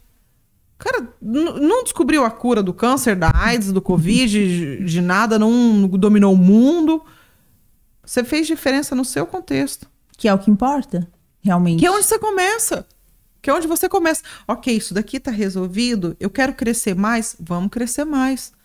Mas vamos começar aqui sabe? E aí eu tenho falado muito isso, assim, gente, e, e às vezes vai, é, eu, é, eu tô satisfeita. Uhum. Ah, mas é o famoso, ah, mas eu ganho só 4 mil reais por mês e a sociedade fala que você tá satisfeita com isso? Que legal. Então talvez seja isso. Tem um livro que eu li que eu assim, eu, eu, dou, eu, dei, eu é um livro que eu sempre que eu leio eu dou muita risada e ele mexe com muita coisa, assim. E o nome do livro é A Sutil Arte de Ligar o. Foda-se. É, o... Gente, aqui, né? É... A vida como ela é. É, e o título do livro é realmente esse. E ele vai falar o seguinte: que a gente tem que pensar que a gente está numa sociedade que está falando muito sobre ser o top das galáxias, uhum. né? Ser excelente, ser não sei o quê, ser o, o auge. É. Ele fala, só que a gente esquece que se todo mundo for excelente, todo mundo vira medíocre. Faz sentido, né? Porque se todo mundo chegou no topo, o topo virou a nova média. Não, e cadê a base para sustentar isso tudo? Ou, é, ou seja, aquilo que virou era topo, virou base de novo. Então é uma régua que nunca para de crescer. Né? Aí ele fala assim, cara, às vezes, é, no, no livro ele fala, às vezes você vai ser só, e esse só entre aspas, tá? Mas assim, faxineira. Tá tudo bem você ser faxineira. Busque fazer da sua com melhor excelência. forma, com excelência, aquilo que, que você faz. Mas você não precisa é, ser o CEO da empresa. Para dizer que tem dignidade, por é. exemplo. Aham. Né? Uhum. Até porque a gente sabe que não é assim que acontece. Que não é assim que acontece. É. É... Então, faça com excelência aquilo que você se dispôs a fazer. É ser faxineira, é ser caixa, é ser esteticista, é ser psicóloga, é, é ser. Enfim, qualquer profissão. Faça com excelência aquilo. E pode ser que nessa excelência você cresça, se desenvolva. E pode ser que você não queira crescer. Que você está satisfeito onde você está. se respeitar, né? E é tá tudo bem. Se respeitar mais. Porque é, nessa ânsia de crescer, tá todo mundo sendo empurrado. E às vezes a pessoa não quer, ela tá confortável ali. E a gente precisa respeitar o outro. É, uma vez eu conversando com a paciente, ela colocou, né, é, sucesso profissional como meta. Falei, o que, que é sucesso profissional para você? Ela ganhar dinheiro. Mas isso é muito relativo, porque às vezes para um 5 mil por mês tá excelente e para o outro tem que ser 50 mil. E aí? Tem que ser mais específico, né? Tem que ser mais específico, né? Então, para mim, hoje, propósito de vida é auxiliar pessoas. Para você é se tornar conhecida. Para Maria é sustentar a família. Show de bola. Tá contente com isso? Maravilha. Ah, mas a sociedade. Dane-se a sociedade. Dane-se a sociedade. Responda por você. Eu já tô nessa, faz tempo. Porque aí a gente abre uma outra portinha, que é a da autorresponsabilidade. Ah, sim. Você falou comigo sobre isso. A gente acha que sabe, entende no fim. Na prática, Produção, traz um copinho d'água para mim, por favor. Acho que eu tomei café demais. Produção, eu também quero. A gente tá metida hoje, gente. Ah, essa produção que é muito, muito, muito, muito competente, viu? Vou ter que aumentar o salário aqui. Realmente... Tá precisando ser bem remunerada essa produção. é, porque o que que acontece? A gente começa com essa transferência, né? De, ah, mas a sociedade, a sociedade, a cultura, jogar pro outro, né? Tá, sempre vai ter uma sociedade ditando regras de corpo, de padrões estéticos, de padrões financeiros, de nananã. Isso desde que o mundo é mundo. É. Né? Eu adoro ver aqueles vídeos que vai mostrando de 10 em 10 anos da maquiagem, uhum. dos figurinos. É bem engraçado. É muito engraçado. Então, assim, a sociedade sempre ditou alguma coisa. Compete a mim acolher isso ou não. Sim, entender aonde se encaixa, né? É, uma, é, uma, é um tema, assim, que eu levo muito aqui para mim desde que eu comecei a me reconectar, né? Obrigada, é, me desliguei dessa coisa de propósito. Falei, chega, deixa eu olhar para mim um pouco aqui. Uhum. Dá licença, vai gostar ou não. Entender que o que eu faço hoje no meu trabalho, ele não tem que ter padrão nenhum. A é mulher é que... precisa assim, se enxergar como única, uhum. né? E que para ela o que vai ficar bom para outra não vai encaixar. E a gente sim pode usar a os padrões como referência, né? Mas vamos adaptar, né? Vamos ver como você se sente com aquilo. Perfeita essa palavra. Eu posso usar como referência. Uhum. É, é, é aquilo, você tem uma referência de sobrancelha. Mas dá para pegar a sua sobrancelha e aplicar na minha, fazer Não. exatamente igual? Não, porque a gente tem estrutura óssea diferente, formato de rosto diferente né? Então é isso assim. Ah, a sociedade, gente, dane-se a sociedade. O que é que você quer? O que é que você dá conta? O que é que você está disposto a fazer? Que preço é... você está disposto a pagar? Porque não, nem tudo é, são flores, né? E Sim. a gente, você querer que tudo seja fácil. Uhum. A gente paga um preço por tudo, por todas as nossas escolhas, né? Tudo é escolha. Quando você entende que nada do que acontece com você é culpa do outro, né? Que também é outra coisa da gente ter. É muito fácil culpar, né? Sim, sim. Não é nem da sociedade. Sim. Né? É nossa. Você acolheu, ninguém veio aqui botar uma arma na tua cabeça. Ainda não é assim hoje em dia, né, gente? E mesmo que coloque tela? Eu não posso dizer que não. É, eu, eu, ó, por exemplo, no, no... Vou, vou, ir para um extremo que a, a, a gente adora fazer extremo, né? Tipo assim, a ah, nossa, mas o Einstein. Gente, sério, a gente pega umas medidas assim muito para justificar determinados comportamentos. Uhum. Então, por exemplo, ah, Tara, mas você está dizendo então. É, a culpa não foi sua de sofrer um abuso sexual. Não, a culpa não foi minha de sofrer um abuso sexual. Mas o que eu faço com isso que me acontece. Isso, nesse, nesse ponto de vista. É que é uma escolha. Uhum. Né? Então, uma vez eu dei esse exemplo de que cada um tem a vida que escolhe ter. E uma, uma mulher se manifestou no meu Instagram e falou assim: Ah, é, tá dizendo então que eu escolhi perder meu filho tal. E ela trouxe uma questão assim muito dolorosa. Né? E eu acolhi muito a dor dela, mas o que que eu falei? Eu falei assim, olha... Não é o perder o filho. Não é o perder o filho. O que que você vai Como fazer com essa perda? com essa emoção, com esse sentimento? É. Então percebe que existem coisas que vão acontecer que não estão no meu controle. É exatamente. Faz parte. Eu não tenho controle se vai chover ou se vai fazer sol. Mas e aí? Eu vou sair, se tá chovendo, eu vou... É uma escolha minha, sair com capa de chuva ou sair exposta. Uma mulher que acabou de se separar sem querer, tipo, o marido não quis mais, separou, eu conheço alguns casos. E ela vai escolher se ela vai entrar no luto eterno uhum. ou se ela vai renascer. Exatamente. né? Porque a gente tem escolha, gente. A, gente é difícil. É difícil. Vamos sofrer? Vamos. Aquilo que a gente falou, a tristeza às vezes precisa ser vivida, né? Uhum. Mas tudo tem limite. Sim. E eu lembro muito, assim, de uma fala que a minha mãe sempre tinha para mim, que ela falava assim, que como o meu problema sempre foi a comida, minha relação com a comida é uma relação bem delicada, ela falava assim, filha, você escolhe é, se você vai comer. E aí, quem é meu paciente sempre vai pegar essa referência do pedaço do bolo de chocolate. Gente, quem me dá presente me dá bolo de chocolate. Eita! É, já estamos sabendo aqui. É, ela fala assim: você. Doce de leite. Doce de hum, leite. Você escolhe. Vou se te indicar você... um que você não vai esquecer hum, nunca mais. Pelo amor de Deus. Hum, já começou a gordice aqui, ô oh, meu pai. É, você é uma escolha. Comer o doce e não entrar na calça 40? Ou não comer o doce e entrar na calça 40. Sim, essa foi minha, essa foi minha última escolha pra esse ano. Olha que legal, a minha não é. Tá Já tô quase no 38, não, mentira, é, 40 tá, nem, nem dá, né, desse a, tamanho. A minha não tá sendo essa escolha. E eu aí... 49 anos, tá? Você ainda tem tempo, querida. Eu vou fazer 50, amor. Eu já tinha que ter criado vergonha na cara há muito tempo. Você ainda tem tempo, aí tem uns 10 anos pela frente pra escolher. Tá tudo certo. Então, assim, é uma escolha. Então, hoje, e eu sempre falo isso, e eu brinco com as minhas pacientes, eu falo assim, gente, eu tô escolhendo comer. E aí, é claro que eu vou viver as consequências de escolher comer, que é não entrar naquela roupa, às vezes eu vou me sentir desconfortável. Aí as, as minhas pacientes brincam, ah, mas você não fica estressada? Eu falo, fico, mas eu não saio mais descontando nos outros. Né? Porque você sabe assim, pô, eu escolhi. Eu escolhi. E a hora que eu, que eu descobri isso, tipo assim, cara, eu tô, eu tô com esse corpo e eu tô incomodada, mas eu escolhi. Ah, então tá tudo certo. Às eu vezes tava eu vou... assim na pandemia. Hum. Lembra? Você sabe, né? Você me acompanhou nas minhas receitas maravilhosas de pandemia, né? Que nem eu imaginei que eu fosse capaz de fazer doces de leites caseiros, Ai, eu aprendi queijos, a fazer. empadões, tudo que vocês podem imaginar. Mas eu tava tão feliz fazendo aquilo. Aí o outro ali, meu marido, ficava me cobrando. Menino, onde é que você vai parar? Para com isso. E ele junto, né? Amor, não me cobra. Estou feliz, eu quero, eu quero comer, tô afim de comer, dane-se. Tô, já comprei um monte de roupa larga, tava na moda mesmo. Aproveitei a, a moda das roupas largas. Ah, tô nem aí. E fui. Eu falei assim, eu sabia que ia chegar uma hora que eu ia tomar uma atitude. A uhum. maturidade também traz isso, né? Sim. Essa percepção. Porque né, comer sofrendo não dá. É. Não. Ou você come e fica feliz, ou para de comer.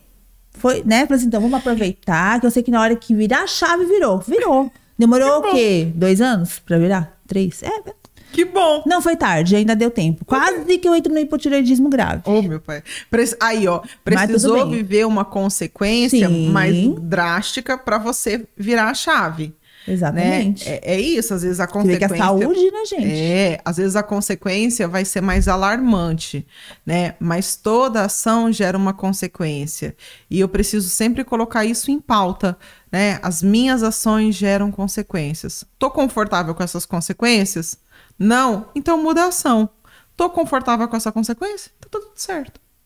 Ah, mas tá morrendo. É, mas eu não tô disposta a mudar. Então tá tudo certo. Tu concorda que o ser humano ele é o rei da desculpa? Uh! A gente adora dar Gente, desculpa. eu tenho um exemplo para dar agora que eu descobri esse dia que você não tem mais desculpa. A mulher que chegar para mim e dizer: "Ah, eu tenho ruga, tal, queria fazer isso, mas eu não tenho dinheiro. Só só tem, como é que é? Foi que ela falou? É, hoje em dia só fica é, bonita quem tem dinheiro, né? Tem essa mania. As massagens faciais, gente, vocês não têm noção como diminui a ruga e evita que elas Sim. fiquem pior. Massagem, coisa assim, Sim. não paga nada. Eu tenho. Olha, gente, eu compartilho o Instagram dessa. Eu acho que é uma russa, sei lá quem que é. Eu sei que ela faz lá os negócios ali. Gente, tem comprovações de que reduz Funciona. tudo. Olha aí, não precisa pagar nada. É. Então, assim, não existe desculpa para nada mais hoje em dia, é, né? É, por exemplo, assim, ah, eu queria muito aprender inglês, mas eu não tenho dinheiro. Tá, mas, cara, na, na terra da internet, onde todo mundo ensina tudo de graça, né? O que, que eu, eu, sempre falo? A gente vai contando história porque, no fundo, no fundo, a gente não quer gastar energia para fazer uhum. tal coisa. Ai, fala que não tá afim, pronto. Fala que não tá afim, pronto. Gente, vai ser mais libertador. Né? Tem, é, tem um meme que, eu, que eu, minhas amigas me mandam, minhas pacientes me mandam, que é assim: a pessoa chega e ela tá reclamando e o outro oferece solução. Aí ela reclama e o outro oferece solução. E na terceira vez que ela reclama e o outro oferece solução, ela fala assim: então, eu não quero solução, eu só quero reclamar. Eita. Tem gente que é assim. E tá tudo bem. Tem, né? Às vezes a gente não quer solucionar um problema, a gente só quer reclamar dele. Então, quando eu tô. Às vezes eu tô numa fase que eu tô mais reclamona, uhum. né? A uhum. pessoa chega pra mim, tá, Taira. Eu falo, ai, não fala nada. Deixa eu reclamar. Eu só quero reclamar. Não que, é o famoso, eu não quero fechar a boca. Eu só quero reclamar. Porque no fundo a gente sabe, né? Sabe, sabe. É o que, que eu fui aprendendo. Quando eu vi que eu tava reclamona demais sobre determinado assunto, eu preciso lembrar que o ouvido do outro não é pinico. Né? O outro tem o direito de não Tipo assim, tá, Taira, você só volta nesse assunto, deu. Eu parei, desculpa, de me reclamar com o outro. Uhum. Porque eu tava querendo reclamar, mas eu não tava querendo mudar. E o outro, com todo tava o direito, tava, de tava de saco cheio. Né? Então, às vezes, eu me tranco no quarto, eu reclamo um pouco para mim mesmo. E vida que segue. Escreve um texto. Escreve um texto, apaga, desabafa, apaga, exato, rasga, queima, né? E vida que segue. Porque tá tudo bem não querer fazer. Só lida com a consequência. Mas a gente tá. Se... Como a gente não quer admitir, a gente fica contando história, né? Fica dando desculpinha. É rei da desculpa. É, é verdade. Bom, gente, é, é assim, assunto aqui não falta, né? É... Eu, por mim, continuaria mais umas duas horas aqui falando. É, e tá, produção, tá bom, não vou parar, não. Tá me dando bronca aqui porque a gente tá gostando dos conselhos aqui. Vamos dar dica. Vamos... Ah, já sei o que eu vou falar aqui. Porque, hum. a gente tá... É elas por elas, né? Mas justamente por ser elas por elas, é... a gente também tem que pensar nos homens, porque, coitados, eles sofrem as consequências, né? Sofrem. E essa coisa de que terapia é só pra mulher não existe, né, gente? É, é... Como convencer o marido a fazer uma terapia de casal, por exemplo? Porque é tão difícil, né? É. A mulher ela tem mais facilidade de reconhecer essa necessidade, né? Mulher foi ensinada a falar sobre as emoções. Pois é. Né? O homem, a gente vai voltar para a cultura. Homem não chora, homem não pode chorar, homem não pode ficar falando dos problemas, né? Essa não, e essa coisa machista. de dizer assim, ah, tá, você acha que vai resolver o seu problema? É, gente, é, primeiro assim, sozinho acho, ninguém resolve. É, eu penso que não se sabe de hoje qual é a função da psicologia. Vai para terapia para quê? Para ficar falando de problema? Não, a psicologia é uma ciência. Então a gente utiliza de ferramentas e de técnicas, né, para ajudar a solucionar o problema. Então não é uma fala por si só. Não é só ficar falando, vomitando. Isso daí a gente faz com amigo na roda do bar, que é bem mais interessante e gasta bem menos. Né? né? Então a gente vai usar de ferramentas, de técnicas para ajudar a, na resolução. Então, por exemplo, eu tô com gastrite, eu vou no médico, ele vai me passar um cardápio alimentar, ele vai me passar medicação, todo um plano de tratamento para essa gastrite. A terapia ela funciona da mesma forma. Eu tô com depressão, eu tô ansiosa, eu tô com crenças disfuncionais. Existem técnicas e existem é, ferramentas que a gente utiliza para modificação disso. Entende? Só que para tratar eu preciso falar sobre. E é onde o homem se enrosca. Porque a mulher fala muito, o homem tem mais dificuldade. Então, quando esse não homem. Não foi criado para isso. Não né? foi criado para isso, exatamente. Não pode falar, não pode se expor, né? Tem essa cultura. Então, assim, quando o homem vai para terapia, é porque, assim, a vaca não foi pro brejo. Ela tá atolada até o pescoço. né? É, e ele vai assim, ele, se ele pudesse, ele ia fantasia, assim, de máscara, de para ninguém ver que ele tá indo no psicólogo. É... Cara, terapia é vida. É Porque é vida. você vai aprendendo a, a, a, se conhecer, a se respeitar, a, a, a colocar limites, a, a se comunicar com o outro. Né? Esses dias eu conversando com a minha pastora, e eu falando para ela sobre essa questão de falar sobre inteligência emocional para os homens. Porque se a mulher ela precisa identificar as suas emoções de um lado, o homem ele precisa aprender sobre vulnerabilidade.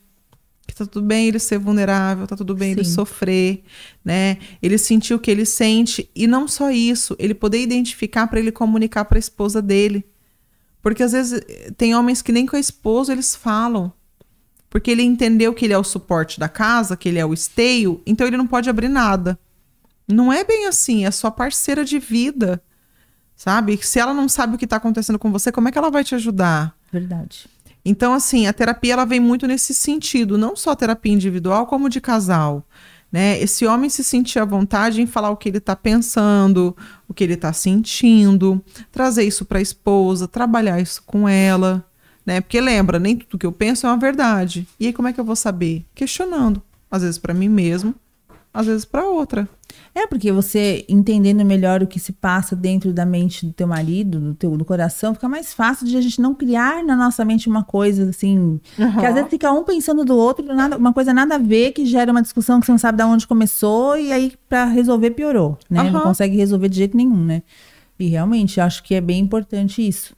Só que hoje em dia a gente está vivendo um contrafluxo aí nessa, nessa situação toda. Por isso que eu te falo, assim, é, a gente tem como é que eu posso te dizer? Essa questão de ser. A, a, gente tem visto aí, agora deu uma parada, mas essa coisa de levantar a bandeira de que o homem não vale nada, né? Que todo homem é bruto. É, a gente sabe que uhum. acontece, né? Mas da mesma forma acontece do outro lado. É, o, o, cuidado que a gente tem que ter, né, de analisar as coisas, de não ser tão, tão extremista em tudo, né? Sim, sim. De colocar amor na, na, em tudo que a gente faz, pensa e age, né? É complicado, né? Sim, com certeza. É, eu falo que a palavra do, do, do psicólogo é depende. Não, porque hum. eles reclamam que o homem é grosso, que não sei o quê. Aí você vai lá e fala, não, olha, você tem que ser sensível, não sei o quê. Aí pronto, já tem, eu vim falar que, não, que é preconceito daí. Onde uh -huh. já se viu um homem ser sensível. É. Ah, gente, o homem fica doido. É. Não sabe nem onde que ele fica nessa história. Ele, exato, assim. Acho que a sociedade mudou tanto, e principalmente o universo feminino mudou tanto, a nossa cultura, que o homem tá meio deslocado no seu papel. Né? né? Ele tá, tá meio perdido, assim, olha. Que deve estar tá, deve tá difícil para vocês, imagino, porque antes era tudo muito certinho. É. Né? Hoje não existe mais esses padrões tão rígidos do que, que é esperado da mulher, do que, que é esperado do Não, homem. E os grupos que se levantam contra tudo e todos, né? Sem ter Tem uma um... militância chata, Pelo chata, amor de chata. Deus, gente. É, e, e aí eu, por isso que é importante eu me conhecer. para eu saber o que, que funciona para mim. Porque às vezes vai funcionar para o outro uma coisa e para mim não vai funcionar. Para mim a dinâmica de casal não vai funcionar. Né? É, eu, eu, eu sempre falo assim: olha, gente, com casamento é um contrato. Tanto é um contrato que você vai no cartório assinar documento. Então é um contrato. E um contrato, ele tem cláusulas. O que, que pode, o que, que não pode, né? Então, quando eu me caso, eu falo pro João: olha, João, o que, tá acordado no nosso casamento? O que, que pode? O que, que não pode? O que, que é aceito? O que, que é punido? Né? Aí vamos pensar. Eu aluguei uma sala. Então, eu, como locadora, é, eu, como locatária, eu tenho regras e a minha locadora tem regras também, né? Regras, direitos e deveres de ambas as partes. Chega uma hora que isso começou a prejudicar um ou outro. O que, que eu faço? Locadora, senta aqui, vamos rever Esse as contrato. cláusulas desse contrato, né? Então, aí eles vão, a, ambas as partes vão sentar e a gente vai reajustar. Porque o contexto mudou, a gente teve uma pandemia, ou a estrutura do prédio melhorou, ou piorou. As circunstâncias vão acontecendo. Casamento é a mesma coisa. Então, assim, João, senta aqui. Quando a gente casou, o combinado era esse, esse, esse. Mas a gente mudou. Eu mudei, você mudou. Entrou filho na jogada, entrou. Enfim, mudou de. Enfim, ah, situações. Muda, né? muda. muda. Vamos refazer as nossas cláusulas aqui de contrato, né? E às vezes a mulher tá querendo fazer isso, o homem tem dificuldade de fazer, porque ele tem dificuldade de falar sobre aquilo que ele tá sentindo e pensando. E aí a mulher cobra ele, né? Ela vai igual um, um bicho para cima. E aí esse homem vai se defender. E ele vai se defender ou atacando ou sumindo. se fechando mais ainda. Então a terapia, ela vem muito nesse sentido. Então vai ser uma terceira parte, isenta o máximo possível. Sim. Né? E pra vamos... conduzir, né?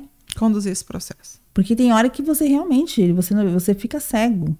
Até pelos, pelas várias informações diárias que a gente recebe o tempo todo, né? Sim, você falou o negócio, você falou aí, a gente fica cego, eu lembrei daquela brincadeira, né?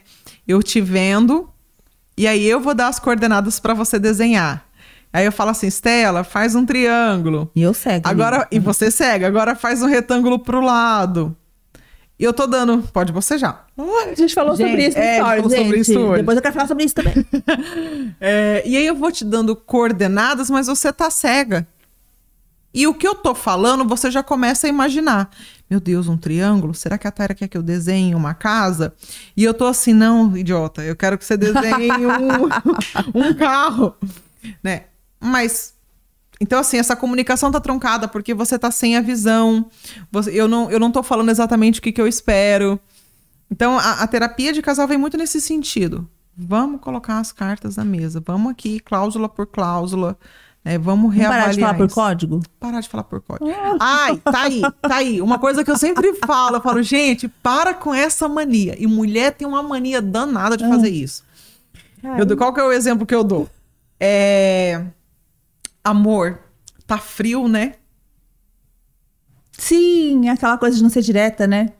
Aí ele olha para você e fala assim... Quer um cobertor, amor? Aham. Uh -huh. é, não, ele sabe assim, você falou que tá frio e é, tá frio mesmo. Aí a gente fica assim, meu Deus, que miserável. Ele nem para desligar o ar, ou ele nem para me abraçar, ou ele nem para me trazer um cobertor. Eu ainda fui na frente aqui, né? Por que você foi na frente? Porque você entendeu qual era a mensagem subliminar. Sou mulher. Porque você é mulher. Mas olha como é que você pode ter entendido errado. Porque você falou assim: ah, eu vou solucionar o frio dela com o cobertor.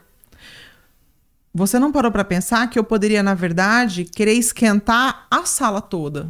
É. Ou que muito pelo contrário. Um abraço, né? Um namorinho ali. Eu queria namorar. Coisa, eu queria, não, tava, né? não era o frio que tava me incomodando. Mas uma bifa nessa mulher também que não foi lá e falou, porque o homem não Ela entende não isso é, Na verdade, assim, a gente faz isso nas amizades. É. a gente faz isso o tempo todo. Né? Que é essa conversa por códigos. Querer que o outro adivinhe, né? Querer que o outro adivinhe. Ah, mas eu acho que ele entendeu, né? Eu acho que ela entendeu. Olha, eu, eu, chega a me dar gagueira quando, quando o paciente traz isso. Eu falo, como ele vai entender, criatura? Se tem algum exemplo bem falou... engraçado disso, assim, que você lembre? Ah, tem, tem. Uhum. Conte agora. É, é, era um problema de. de pai e filha. Ah. E aí, essa coisa, tipo assim, ah, mas eu não sei o quê. Não, mas eu dei a entender, né? Deu a entender como? Aí ela foi falando, não, eu fiz tal e tal coisa. Tá, mas você já parou para pensar que talvez teus pais tenham entendido outra coisa? Quando foi que você falou? Não, falar eu nunca falei, mas não é possível que ele nunca entendeu. Falei, olha, se a, a pessoa continua fazendo, é possível que ela nunca tenha entendido. E aí ela teve que sentar e conversar. Não gosto de tal coisa. Eles, ah, mas você nunca me falou. Ô, oh, Jesus. Tá vendo? Então é isso. Nem todo sabe? mundo tem a mesma capacidade de compreensão. E, e, e, capacidade de compreensão é uma coisa tão complexa. É complexa. Né? Passa pelos meus filtros, as minhas experiências, minha forma de enxergar a vida. Isso é tão subjetivo. Não, eu fiquei imaginando a cena assim, né? A mulher que acabou de chegar no cabeleireiro, né? Que se achando que linda, que maravilhosa, o marido tá ali. Ela passa na frente dele uma vez, ela passa duas, joga o cabelo pro lado, cruza as pernas, né? Aí, amor, me conta como é que foi seu dia. Né? Na cara dele, assim, né? amor, tá, o que, que você tem? Tá tão estranho. Tá com torcicolo? Aí ela já fica furiosa, né? Você percebeu o que eu fiz no meu cabelo? Poxa vida. Tem mulher que é assim, né? Tem mulher que é assim. Fica brava. Coitado do homem. Coitado desse... Porque eu acho até... É, porque quando você enrola pra falar e tem que ficar mandando sinal, confunde, ele já começa a pensar até outra coisa, é. né? Que tem algum problema. É, mas hoje eu tava brincando com a paciente, eu falando pra ela, né? Sobre essa questão de percepção. Falei, gente, uma pessoa perto de mim, pra eu olhar pra ela e falar assim, nossa, você emagreceu... Tanto que quando eu reparei que você tinha emagrecido, você falou assim: eu perdi 12 quilos. Eu falei, ah, é por isso que eu reparei então. Lógico, foi muita tenho... coisa. É, mas para mim, para eu reparar, a mudança tem que ser muito drástica. Fora isso, eu não enxergo mudanças muito sutis. Aí eu fico pensando assim, gente, aí já pensou, se eu sou amiga da fulana, a fulana fica assim, nossa, a Tara nem repara em mim. E eu tô, mas gente, eu não. Rep... Não é que eu não. Rep... Não é por maldade. É Cada um tem. É Não vejo. Aí eu sou menos amiga por causa disso, eu sou amiga pior. Cara, eu sou boa em tantas outras coisas, sabe? Que também eu. Ai, tá aí, já que a gente vai emendar em assunto. Essa expectativa que a gente tem em cima dos outros, né? de amizade.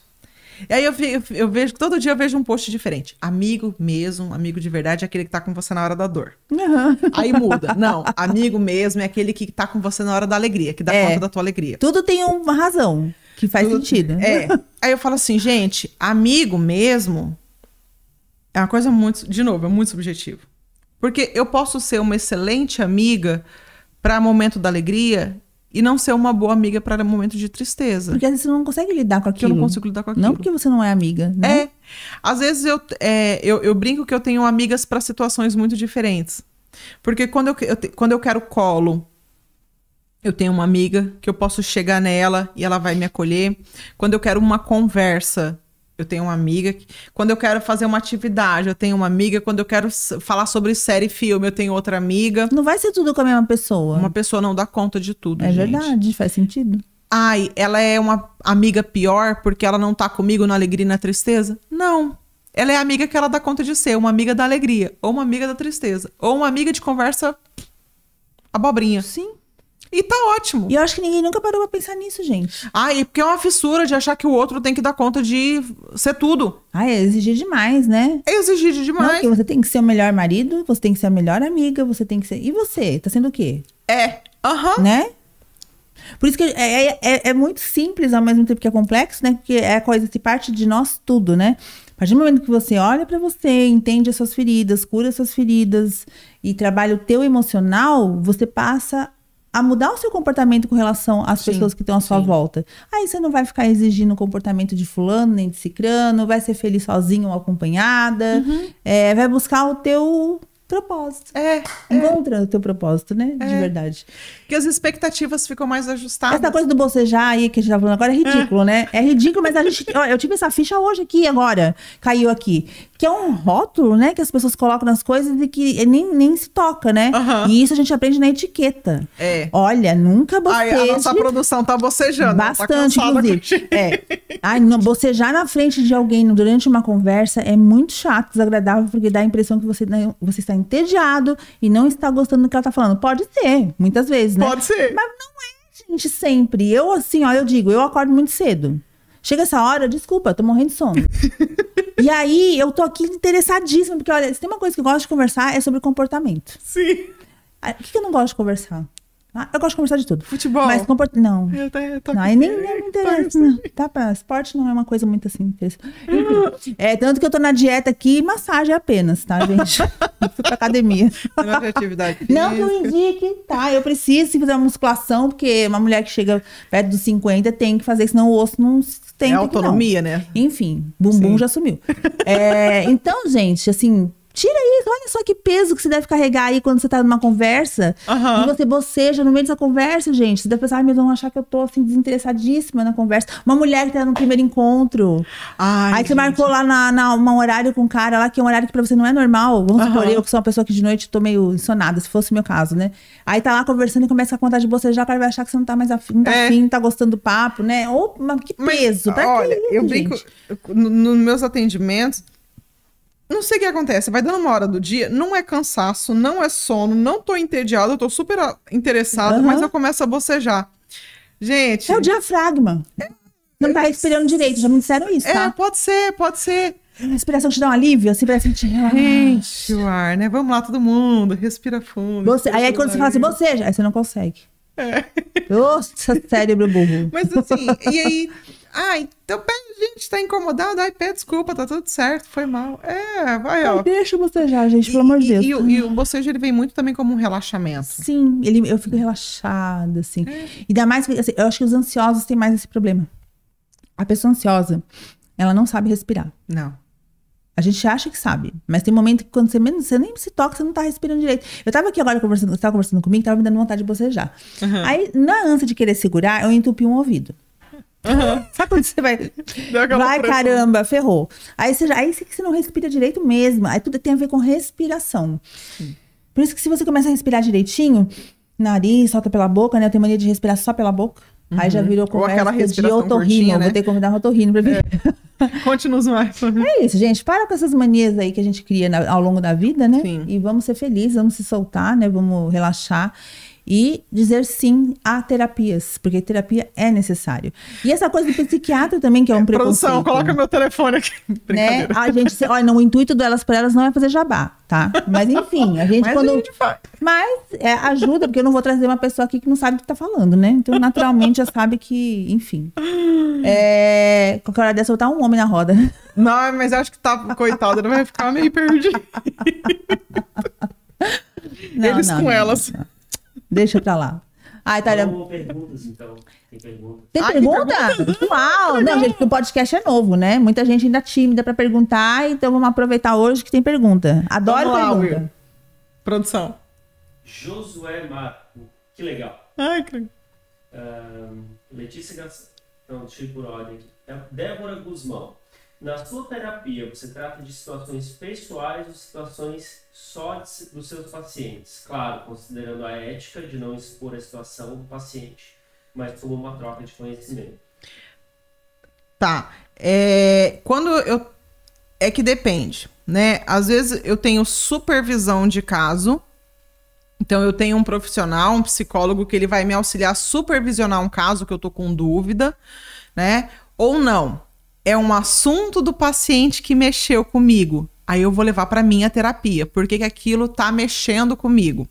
Então, cada situação vai ser uma. Ou uma supervisão de caso clínico, uhum. que eu preciso discutir e tentar outros olhares sobre aquele tratamento, né? Que nem quando assim, o, um médico chama outro e fala: e aí, o que, que você acha dessa situação? A supervisão vem muito nesse sentido. E na terapia é: esse caso mexeu comigo me, me afetou de alguma forma. Aí eu levo para minha terapia para trabalhar o que, que é que nesse caso me afetou. Que pode despertar em você algo que nem você sabia, né? Exatamente. Loucura isso. Exatamente. Qual outra Próxima mais? produção. Daya Ramos, Taira despertou, despertou o meu mensageiro. Ai, que legal! Ai, que bonitinha! Os mensageiros, gente! Vida aos mensageiros. Franciane Heloise Melo. Eu sinto que se começar a fazer terapia, ela nunca mais terá fim. Ah, não vai mesmo, amiga. Então, fica quieta. Então, deixa eu refutar essa ideia. É, terap... Dentro da TCC, a terapia ela vem com começo, meio e fim. Então, você fez terapia ser comigo, você sabe. Eu falo assim: o que, que te trouxe para terapia? O que é que você quer resolver na terapia? Então, a gente lida com aquele problema. É claro que às vezes o que, que acontece? Outras caixinhas vão se abrindo. E às vezes não. A pessoa quer resolver só aquela situação. Então a terapia ela vem com esse propósito, né? Começo, meio e fim. Você me traz um problema, a gente vai solucionar ele. Né? Então é para ter fim terapia. Olha, começa a me dar ranço de paciente que tá comigo 30 anos. Que eu falo, não, gente, a terapia é pra você caminhar sozinho. Você é. andar com as próprias pernas. Eu quero te instrumentalizar para que você consiga depois se desenvolver sozinho. Né? Então, resolveu? Um beijo, um queijo. Se você precisar de mim de novo, eu tô aqui. Mas a ideia é que você consiga ter autonomia. Você vai ensinar, você vai dar ferramentas e ensinar a usar as ferramentas. Né? Exatamente. Né? Exatamente. Então você não precisa ficar o resto da vida, tá? Franciane, de novo, parabéns pela coragem de falar da sua história para que outras pessoas enxerguem um caminho de cura e superação. Muito lindo. Ai, obrigada, Fran. Viu que legal? Essa gente? Franciane é, é uma pessoa extremamente especial. É, é importantíssimo falar, porque a gente não faz ideia de quantas mulheres sofrem por não Sim. conseguirem expressar, colocar para fora, né? Sim. Não só isso, mas outros problemas, né? Com certeza. Até de, de violência doméstica, enfim. E que Deus. é tão recorrente, é tão recorrente. Oh, meu Deus, é complicado. Letícia Gaspareto. Muito boa essa reflexão sobre a cosquinha. Parece algo bobo, mas é bem significativo. Viu? É, e é, a gente precisa tomar muito cuidado com o que a gente ensina para as nossas crianças e as liberdades que a gente toma com essas crianças. Vamos lembrar, ah, é meu filho, não, não, interessa, o corpo dele é dele, é ele. Eu preciso ensinar para essa criança que este corpo é inviolável. Tipo, o cabelo também conta? Como assim? Ai, menina, porque eu saco, eu sou vaidosa pra caramba. Aí a Sara, tá com uma fase de querer fazer uns penteados, né? Arrasa tal, mas a gente olha, meu Deus, isso aí não tá legal. Filha, deixa a mamãe fazer um outro penteado que eu acho que vai ficar bem bacana. Deixa a mamãe fazer, posso fazer? Ela compra. Se ela, ela comprar a ideia, tá tudo compra. bem. Se não. Mas às vezes eu forço ela a botar uma roupa, às vezes que ela não tá afim. Aí você, bora botar essa roupa. Eu já fiz isso, né, amor? Olha, eu acho que, eu acho que assim. Aí é muita invasão daí, essa questão da roupa? Não, agora já tô com peso é porque É, é porque entra numa questão estética, né? Você acha que tá feio. Ou que, que não tá combinando. Melhor. Ou então, assim, tipo, tá frio, ela quer sair com uma roupa, tá, né, de calor, gente, não dá ter condição. É, é, aí a gente tá falando de questão de cuidado, né? Se tá, se tá calor. É porque a gente também tem que pensar o seguinte, tá? Às vezes tá frio pra gente, a criança é calorenta. Ela é calorenta. Né? Então, se ela é calorenta, por que, que eu tô encasacando essa criança toda? Aí, assim, às vezes a criança ela quer sair ridícula. É, quer sair, ela tá na fase de experimentação, Deixa, né? de encontrar o estilo dela. É. Né? Eu não vou deixar essa criança sair pelada. Mas se ela quer usar uma bota de um pé, outra bota de outro, é, deixa ela viver essa experiência. É. Né? É, é, é, que a gente tem dificuldade de perceber que essa criança, ela não é uma extensão nossa. É. Né, que essa criança nasce com personalidade, né, que ela tem os seus próprios gostos, que ela vai experimentar esses gostos, né? Às vezes a mãe gosta mais de saia e a criança gosta mais de calça, ou o contrário, a mãe gosta mais de sandália, a criança gosta mais de bota, né? E aí, parte... dizer o que, que eu tenho que vestir, menina. Que a Sara vem, mãe, você vai colocar essa roupa. Eu prefiro nem me expressar nessa. Filha, não dá de... pra eu colocar essa roupa porque não combina com esse momento, você entendeu? Eu falei assim, ai, mamãe, ficou tão bonita. Ah, é de filho que manda em pai. Meu. Não, não deixo. É, chapéu, mas, isso é complicado, mas enfim. Mas realmente, é várias chavezinhas aí para se virar, né? Então, viu como é complexo, pessoal? Como é bacana poder trocar essas ideias. A gente. É isso que eu quero. Eu quero movimentar, fazer vocês saírem da zona de conforto. Expandir. Por experiência própria. Eu, olha, eu, eu, vi, eu venho de uma época em que a gente não tinha facilidade a tanta informação. Então, era sofrido, porque uhum. a gente uhum. tinha que estar tá buscando em livro, em, e realmente indo num psicólogo, e enfim. Eu tive uma mãe orientadora educacional, né? Então Nossa. você pensa, não foi assim tão simples. Né? Uhum. Exatamente, foi educador, é, orientador educacional, ai, que filhos perfeitos. Não, não, não, não. não. Nada perfeito, querida. Olha, foi, tá triste o negócio. Enfim. Então, assim, hoje a gente tem essa facilidade de estar tá se unindo mais, se ajudando mais. Tem uma seguidora minha, por exemplo, que ela tem passado assim, tem sofrido demais porque ela tem um filho autista e não estava conseguindo é, o tratamento que ele precisava ter. Eu fico imaginando nessas mães que têm filhos com problemas, né? Como lidar com isso, né? Como uhum. isso afeta também o relacionamento Sim. com o marido. Então, assim, tudo isso a terapia pode ajudar, né? Pode, porque ela certeza. te fortalece, ela te faz confiar mais no, em você mesmo.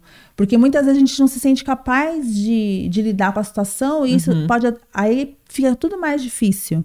Né? Então, quando você começa a enxergar que você é capaz, e só mesmo uma terapia, e também, né, lembrar que existe um Deus, gente. Porque, Sim. olha. Não tem como ter uma coisa sem a outra, né? É, e não só que você é capaz, mas às vezes que você é incapaz e tá tudo bem. Sim, exatamente. Você pode pedir ajuda. Você é capaz de acertar e errar. E isso é. tá certo. E o que que você. É uma reflexão. Vamos fazer uma, uma breve reflexão. A Taira ela é cristã como eu, então, né? Não tem como a gente não falar sobre isso, mas uma reflexão sobre essa questão de, de não pensar só no físico, mas também no espiritual. Porque não tem como negar que existe um lado Sim. espiritual. Não tem, é. não tem. Nós somos corpo, a palavra fala, né? Nós somos corpo, alma e espírito. Nós somos um espírito, né, que é, que tá dentro de um corpo, que tem uma alma. Então eu preciso cuidar desses três. Cuidar do meu corpo. Nosso corpo é templo e morada do espírito. Isso não está relacionado só à vida sexual, mas um todo, uhum. né? Eu vou prestar conta dessa carcaça aqui, é, prestar conta das minhas emoções e também do meu espírito. Então os três precisam ser muito bem amparados. Não adianta eu ter um motor de carro super potente se a lataria tá desmanchando. É. E nem, e, e, ou não adianta ter um motor de carro super potente, uma lataria maravilhosa e um motorista zoado. Então os três precisam estar em sintonia. E isso é essencial. Fato, assim. né? Ponto. Nada, Ponto. nada mais a dizer. Próximo. Tem mais Produção, alguma pergunta? Nenhuma? Ai, que tá, legal. adorei a nossa conversa. Sabia que ia render. né? E rende, né? É muito legal. Acho que nós vamos ter que fazer um podcast com a Taira 2. Parte... Aliás, um podcast 2 com a Taira. não tem outra Taira, gente. Numa Taira boa, tá bom, já tá, de bom. De bom tamanho. Né?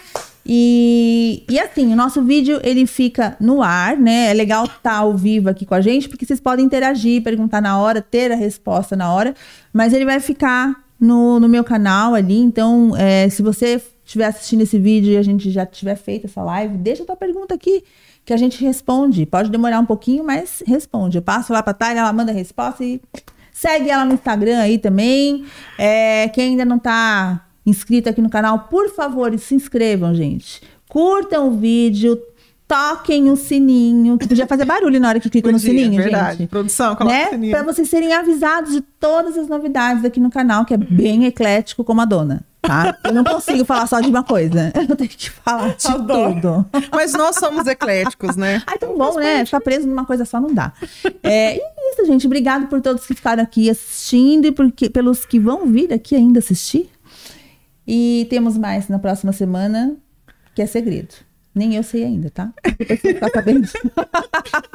Essa é a Estela, gente. Um beijo, um queijo. Light, tá? Beijo, gente. Tchau. Parabéns. Foi ótimo.